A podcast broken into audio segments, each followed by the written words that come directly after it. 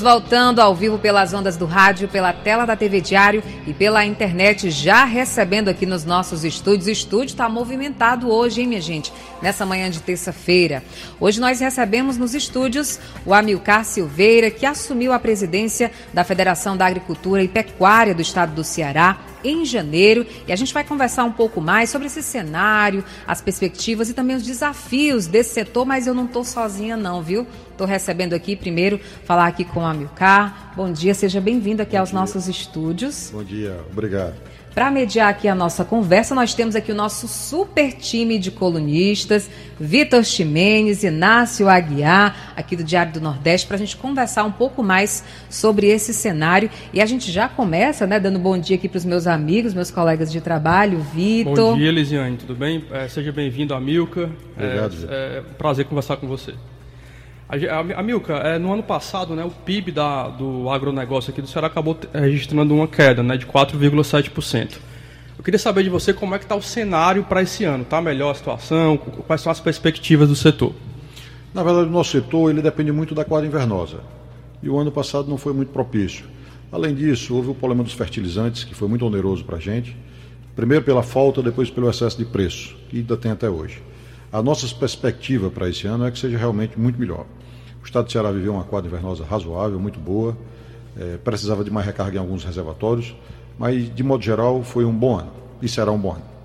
Hoje, quais são os, os principais obstáculos do setor que você poderia listar para a gente, Amilcar? Eu acho que o setor está tentando numa organização, e nós estamos fazendo isso na Federação da Agricultura. Uh, o nosso objetivo, e a gente acha que tem duas coisas fundamentais para o desenvolvimento do agronegócio do Ceará. É crédito rural e assistência técnica. Esse é um negócio muito importante, é um negócio às vezes muito caro. A Federação da Agricultura está se preparando para atender 12 mil produtores ao ano de 2023. Isso é importante demais.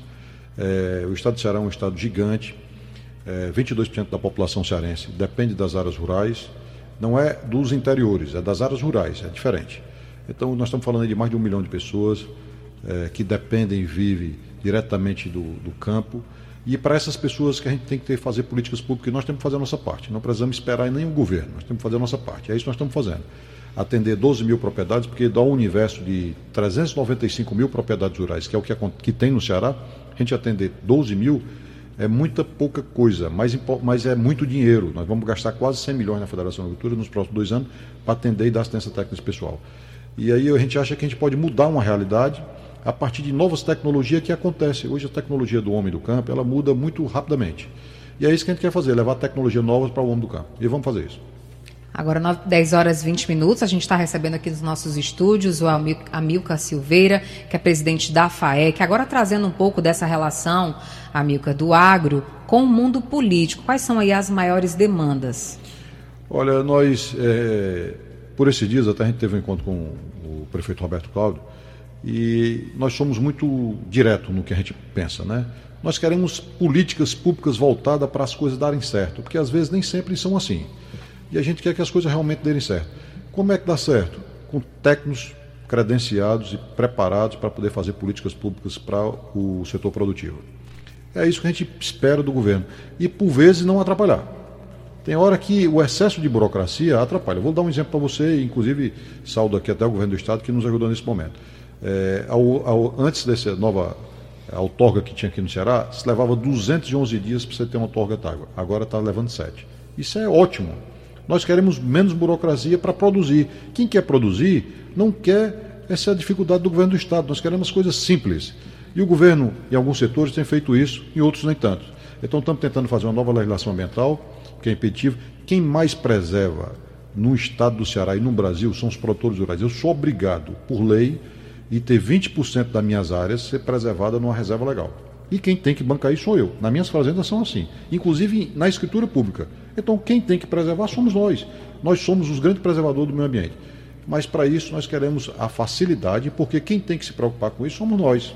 Queremos a facilidade de produzir e desburocratizar.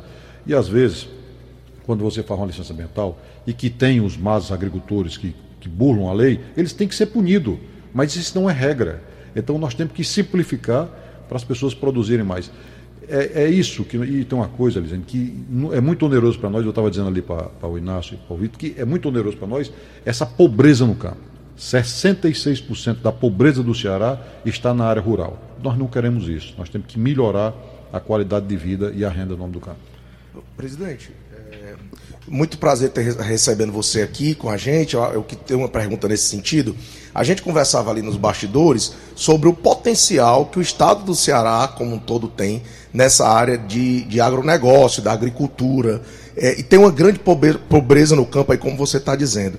É, o que é que falta para o Ceará, de fato, exercer essa, esse potencial que ele tem e a gente possa, inclusive, como a gente conversava ali nos bastidores, transformar essa migração que tem para as grandes cidades, né?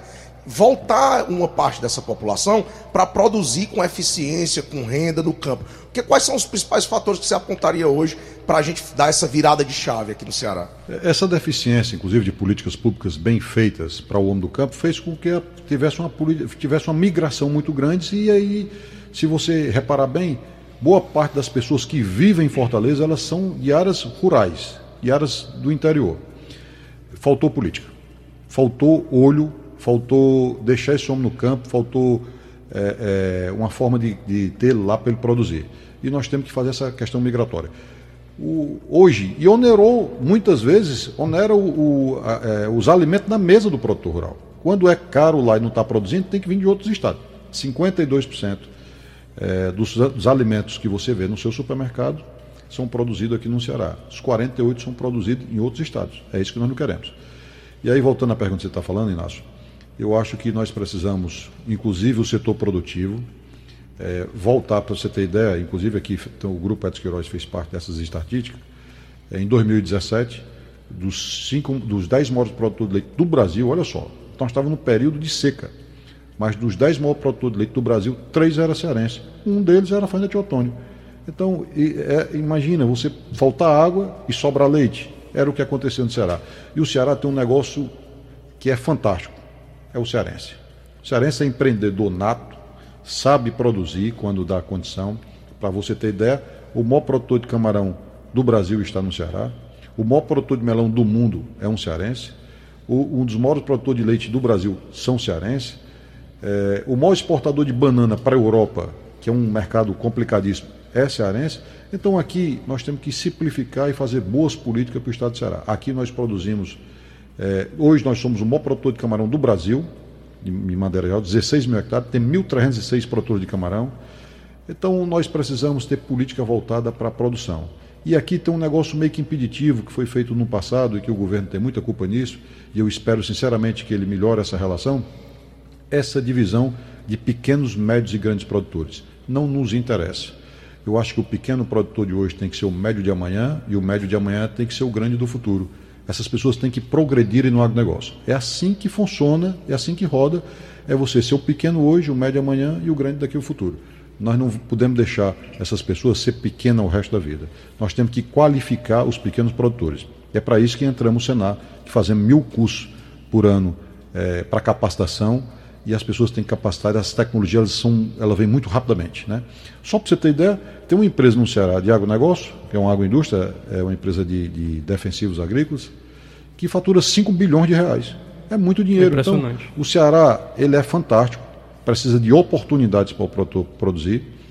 E eu tenho certeza que aqui será. É como eu estava dizendo aqui para o Inácio, para você ter ideia, para você fazer um cacho de banana no sul do país, você leva 18 meses. Aqui no Ceará leva 13. Então você consegue fazer uma safra de uva no Rio Grande do Sul. Aqui você consegue fazer duas safras e meia. Então, muitas vezes, né, Amilcar, a nossa população não tem nem ideia desse potencial do agro cearense, né? Pois é. Uma e coisa, é viu, melhor... presidente, só para complementar, que eu queria que você falasse, porque é importante a gente dar essa dimensão, é que aqui no Ceará a gente tem duas experiências que estão em andamento, que o senhor contava para a gente, que é a questão do mirtilo, né? É. E também do figo. A gente está produzindo figo aqui no Ceará com certo êxito, vamos dizer assim, né, presidente? Não, é com certo não, com muito êxito. Apesar de ser pequeno, o negócio é muito bacana. Na verdade, o Mistilho foi uma grande sacada do, do, do, do, governo do Estado, que fez um experimento na Serra de Ubajara, e é um sucesso total. Então, é um sucesso total. Mistilho é um negócio fantástico, né? É uma fruta que os Estados Unidos compram demais, e eu tenho certeza que vai ser um sucesso aqui. O figo, apesar de não ter uma. Aqui no Nordeste, eu acho até que no Nordeste é um caso inédito é um produtor japonês que está em Tabuleiro Norte, que vai fazer esse experimento durante o PEC Nordeste, vai demonstrar a produção dele. E um senhor de 90 anos de idade. Quer dizer, é, mostra duas coisas para nós que nos deu uma lição. O figo é possível no Ceará, as plantas dele são uma sanidade incrível. Ele vai produzir agora em 3 hectares 100 toneladas, a expectativa é essa. E um senhor de 90 anos produzindo, produzindo na lavoura, que isso para nós é muito gratificante saber que ele está melhorando a vida, inclusive, do campo, a partir de um senhor dessa idade. Milka, é, tem uma questão que você tocou aí um pouco antes que é, é crucial, né, que certamente influencia a vida de todos nós, que é a questão da inflação dos alimentos. Né? Todos nós estamos sentindo no nosso bolso quando a gente vai ao supermercado. Nosso ouvinte, com certeza, é, percebe isso claramente. Como é que o agronegócio cearense pode, é, como é que o sucesso do agronegócio cearense pode ajudar nesse sentido de, de redução de inflação, de redução de preços? Nós temos os perímetros irrigados que são subutilizados. Então, são subutilizados porque estava faltando água. Isso não é culpa de ninguém. É porque nós temos uma dificuldade hídrica aqui que não é pequena e que precisa ser melhor aproveitado com melhor eficiência. É, hoje eu vi uma reportagem aqui do, do Diário Nordeste fantástica, estava falando para vocês ali, sobre a perca que é feita pela CAGES. As pessoas têm que ter responsabilidade, inclusive no uso da água. A água para nós é muito cara. Imagina que foi gasto quase 10 bilhões de reais para fazer a transposição de São Francisco ao chegar ao Ceará, inclusive para dar segurança hídrica a, a cidades grandes como Fortaleza. A transposição de São Francisco, ela não precisa ser para o agronegócio. Ela precisa ser para garantir a água para Fortaleza. E eu vou dar um número aqui para você, para você ser meio estarrecedor. A água que vai para a siderúrgica do PECEM, que foi um investimento de 30 bilhões de reais, que lá se emprega 3 ou 4 mil pessoas, só a água dela, nós empregamos 5 mil pessoas nos perímetros irrigados. Só a água. Ou seja, é, para você ver o tanto de mão de obra que pode ser gerada no agronegócio. Se a gente utilizar a, sua, a mais a totalidade dos perímetros que nós temos aqui, que são 53 mil hectares, nós garantimos alimento na, na, porta e no supermercado de Fortaleza a um preço de pelo menos 20% mais barato. O que, o que faz o preço baixar é a concorrência, simples assim. Sim, competitividade. Então, né? é, nós temos que produzir mais para que o, o, os alimentos fiquem mais baratos na mesa do, do fortalezense. E é isso que nós queremos, produzir mais.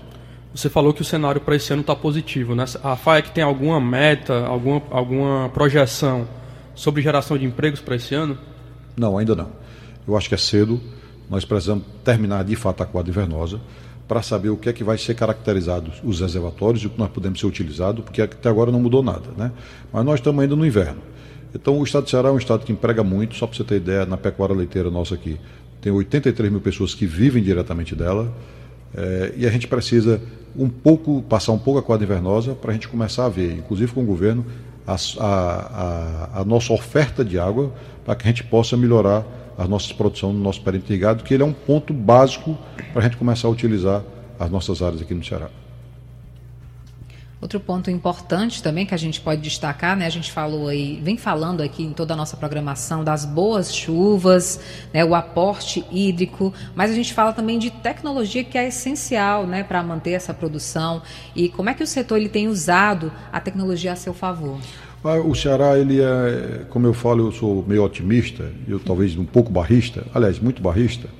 O Ceará tem muita tecnologia, é, eu digo, eu digo sempre o seguinte: às vezes as pessoas falam de é, defensivos agrícolas, próprio veneno agrotóxico. Nós não queremos usar isso. Não precisamos usar isso. Às vezes a gente utiliza, é feito um remédio. Quando você utiliza, além da, além da, da quantidade, às vezes você utiliza, aquilo vira, vira um veneno. O agrotóxico aqui é igual. Nós temos grandes lavouras aqui, todas orgânicas. E é para isso que o mundo vai vai estar caminhando e é para isso que nós estamos fazendo isso. Tentando usando menos defensivos, mais bioorgânicos. Esse o mundo da sustentabilidade não tem mais volta. O Ceará está virando referência em produtos orgânicos. A tecnologia que nós temos aqui é tamanha. Nós já temos aqui, nós fomos a primeira, o estado do Ceará foi um dos primeiros locais a fazer clone de ovino. A própria Unifor tem uma pesquisa aqui de transgenia em caprinos. O grupo, a Fazenda Teotônio, já tem clones de bovinos. Nós temos aqui a tecnologia, a tecnologia nós temos em abundâncias. Os nossos camarões aqui são os melhores do Brasil, a, a genética do camarão. Então nós temos tecnologia de mudança, já fazemos clonagem de todas as frutas. Vamos lançar agora, daqui a, no, durante o PEC Nordeste, uma nova variedade de caju. Então a tecnologia nós temos e ela é fantástica. Esses dias agora, Vitor, eu, eu, eu, Inácio, Eu, eu, eu usei agora e comi uma coxinha de caju com sabor caranguejo. Um negócio fantástico. Aí às vezes tem um pessoal do agro até que reclama, porque a gente, essa história de vegano, esse meu amigo foi do agro e foi vendido. Aí às vezes tem na, na prateleira do supermercado. Como é que é? Coxinha de caju, sabor. Caranguejo. Caranguejo. É. É, o caju é um negócio fantástico, né? E às vezes na, na, na, nas prateleiras do supermercado tem lá um, um leite de castanha custa 20 reais. Aí os pessoal que produz leite de gado às vezes reclama, eu meu amigo, mas se o cara quer usar, pagar 20 reais, ótimo, deixa ele pagar 20 reais. É se for leite lá de castanha, veio do agro, é nosso, não vamos é. fazer. É. Tem as pessoas que têm opção de vegano, outros nem tanto. Só mas... uma questão aí que eu queria colocar é que você falou aí duas vezes na PEC Nordeste. A primeira é para mostrar a experiência do Figo, né? É. E essa questão agora que você falou por último. Essa PEC Nordeste, explique melhor sobre esse evento, que é, como é que ele vai ser, quais são as perspectivas, o que é que, ele, o que, é que as pessoas que estão vendo a gente ouvindo agora podem esperar desse, desse novo momento, né, pós-pandemia? Eu, eu acho que nós temos que mudar um pouco a concepção de feira no Ceará e para ser feira de negócio. E é isso que nós estamos tentando fazer. Mudar um pouco o mundo do PEC Nordeste para ser o mundo negócio. Durante eles, o PEC Nordeste, existe um seminário que nós estamos trazendo várias pessoas para que possam, inclusive, difundir tecnologia e outros conhecimentos. É o caso do ex-ministro Chico Graziano, que foi ministro aqui, é um cara que foi fantástico, foi de secretário, deputado federal, que é um cara que entende muito de, de, de, de agronegócio e principalmente em orgânicos, né? defende muito isso. Está vindo uma menina também chamada Camila Teles, que eu acho que tem um negócio que é muito importante, que vocês nos ajudam e que nós devemos muito pouco, é a nossa comunicação. O nome dela é Camila Teles, e eu acho que nós fazemos muito mal a nossa comunicação. Né? É, o, só para você ter ideia, os Estados Unidos tem associação bancada por fazendeiros para criticar o agronegócio brasileiro. E nós não conseguimos defender o nosso agronegócio. Quer dizer, o nosso é alimento é fantástico, rapaz. Nosso alimento é fantástico. Nós produzimos frango aqui sem nada. O frango é natural total. O nosso leite é fantástico. E os americanos agora pegaram as nossas APPs e liberaram para os produtores poder produzir nas APPs dele. E nós não fazemos isso aqui. Quer dizer, rapaz, nós temos que defender o nosso negócio e melhor comunicar. E também, Nácio, vai estar aqui o ex-ministro indicado do Prêmio Nobel da Paz, o Alisson Paulinelli, para poder dizer a sua. Foi um homem que criou a Embrapa, ele, a Embrapa foi uma. O agronegócio foi um antes, outro depois dele. E é para experiências assim que nós temos que levar para o, o produtor cearense, né? os bons casos levar para o produtor cearense, para que ele possa enxergar que aqui existe muita coisa boa e o, a população cearense também possa ver isso aqui, que os nossos alimentos são saudáveis, nós, na verdade, não somos simplesmente produtores rurais, nós somos produtores de alimento, é coisa nobre, né? Na sua casa você Essencial, sente, né? é, na sua casa você sente isso. E um detalhe, nós passamos uma pandemia cruel para todos. E não faltou alimento na, na, sua casa. Você tem que agradecer isso ao produtor rural, porque se você for avaliar, e vá no supermercado e olhe na sua prateleira, olhe na prateleira, a maioria, grande maioria, 98% dos alimentos são produzidos no Brasil. Então, é, tem alguns alimentos que estão mais caros? Tem alimentos que estão mais caros aumentou muito o fertilizante, aumentou tudo. Não é isso que nós queremos. Nós não precisamos encarecer mais esses alimentos. E aí nós temos que procurar alternativa. É o caso da mina de Itataia, que nós estamos hoje defendendo ela, que ela tem um fosfato que sirva para o produtor rural para poder baratear o custo dos alimentos. A nossa briga incessantemente é de fato baratear o, valor dos alimentos, porque nós queremos é que mais pessoas usem os nossos alimentos. Nós usamos 7% no território brasileiro para a produção de alimentos. Isso é muito pouco, nós precisamos usar mais mas com responsabilidade. Porque a sustentabilidade ela não pode sair da nossa fazenda, ela tem que estar na nossa fazenda com a cabeça sem pensar na sustentabilidade.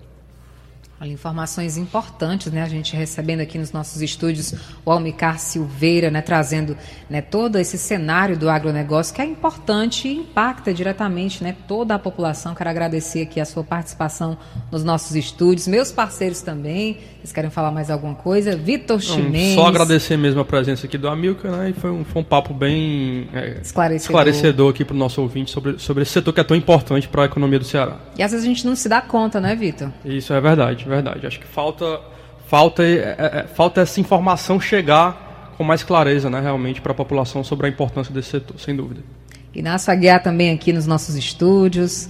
Exatamente. Agradecer ao presidente Abilca Silveira. Presidente, qual é que vai ser a data mesmo do, do PEC Nordeste? 29, é importante. 29 de junho, 29 e 30 e dia 1 de julho. Perfeito. Vai ser aqui em Fortaleza, né? No centro de eventos. Se a pessoa quiser participar, como é que faz, presidente? Entrada franca. Está lá todas as ordens. Ok. Eu, eu, gostaria de agradecer a vocês. Eu acho que a comunicação no agro é importante. Né? Nós somos muitas pessoas que vivem dessa atividade. De fato, nós somos produtores de alimento e a comunicação de vocês, que vocês nos permitem trazer aqui a informação para o, o telespectador e o ouvinte do sistema é, Verde Mar é muito importante para nós. Muito obrigado. É a gente que agradece, viu? A gente conversou com a Milka Silveira, presidente da FAEC, agradecendo também aos meus amigos colunistas, Vitor Ximenes e Inácio Aguiar,